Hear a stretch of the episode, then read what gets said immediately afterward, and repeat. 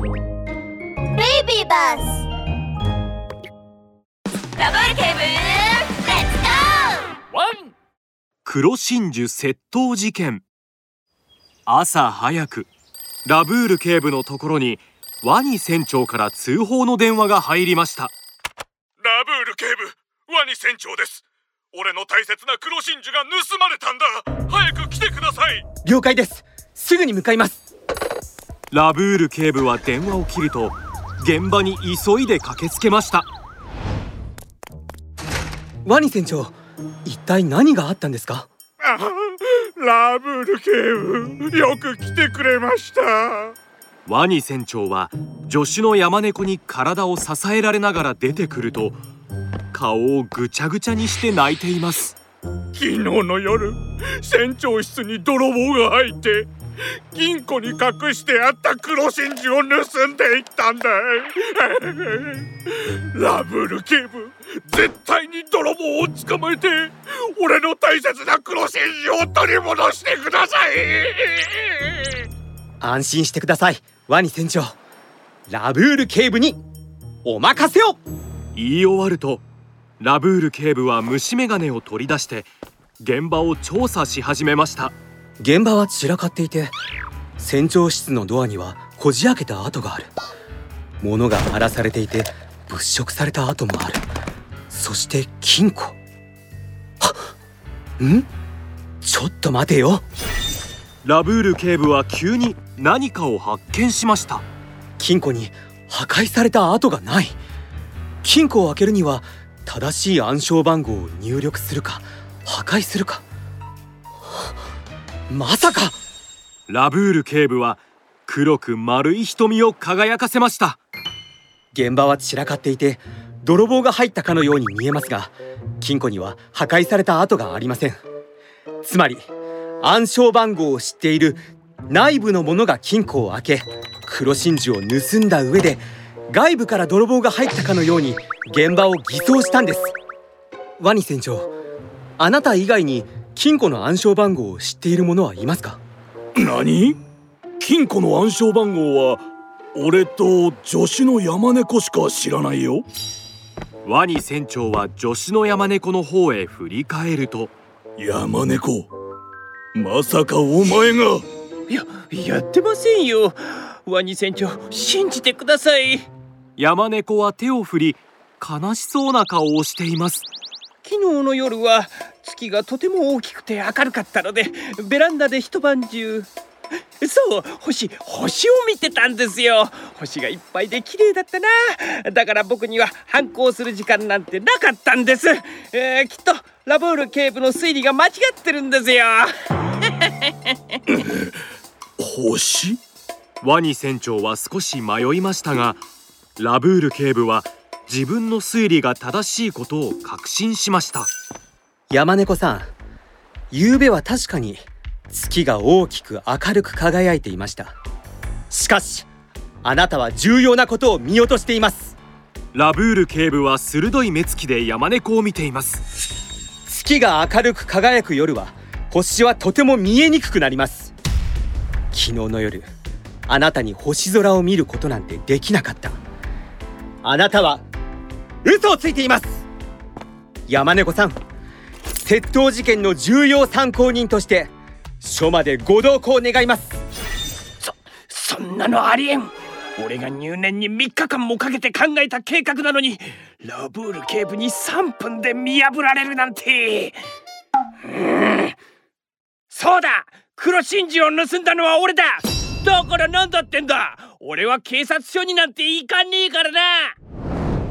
山猫は生意気そうな笑顔を見せるとワニ船長を押しのけデッキに向かいました。そして近くにあった海水浴用の浮き輪をつかむとパッと海に飛び込んだのです。あばよラブール警部。俺を捕まえるには10年早いぜ。山猫早く上がるんだ。上がる？俺をバカにすんじゃねえ。黒真珠を盗んだ。俺を捕まえるつもりだろ黒真珠と一緒に泳いで逃げさせてもらうぜ山猫が浮き輪に手をかけ得意げにラブール警部に手を振ると突然大きな波がやってきて軽い浮き輪は一気にひっくり返されました。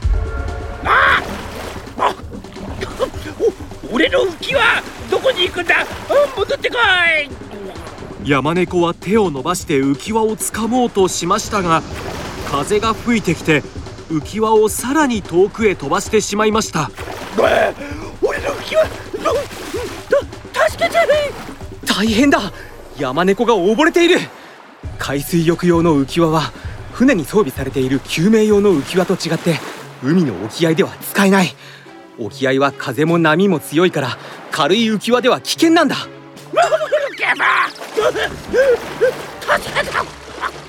ラブール警部は急いで救命用の浮き輪を山猫に向かって投げました。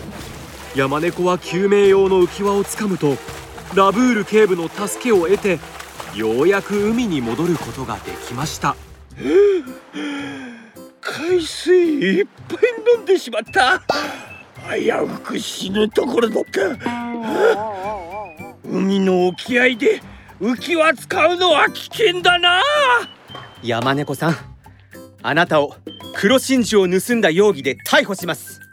牢屋でしっかり反省してください。海パン窃盗事件。とある夏の夕方。まだ外が暑かったので仕事を終えたラブール警部は海パンを取り出すと。ベルマン君一緒にプールに行かないかい？わちゃちゃいいですね。プールは涼しくて泳いだらきっと気持ちいいだろうな。ラブール警部どこのプールに行きます？アザラシプールですか？それともその隣に最近オープンしたタコプールにします。ラブール警部とベルマン巡査は歩きながら喋っているとアザラシプールの入り口にやってきました。するとそこではアザラシとタコが殴り合っていて2人とも鼻にはあざができて顔は腫れ上がっています。この海パン泥棒。俺がデタラメだ。濡れ衣だ。お前に決まってる。もう海パンを何十枚も盗んだだろう。ぶん殴ってやる。やめなさい。ラブール警部は急いで2人を止めました。もうやめなさい。二人とも落ち着いて。一体何があったんですか？まずは僕に話してくださいわちゃちゃ。そうですよ。喧嘩はダメですよ。負けた人は病院へ勝った人は警察へ。誰も得しないじゃないですか。ラブール警部とベルマン巡査が一生懸命説得するとアザラシとタコはようやく落ち着きました。2人はラブール警部の左右に立つとラブール警部の手を握っています。アザラシが先に泣きながら訴え始めました。ラブール警部うちのプールはもう何年もやっていてずっと人気だったんですよ。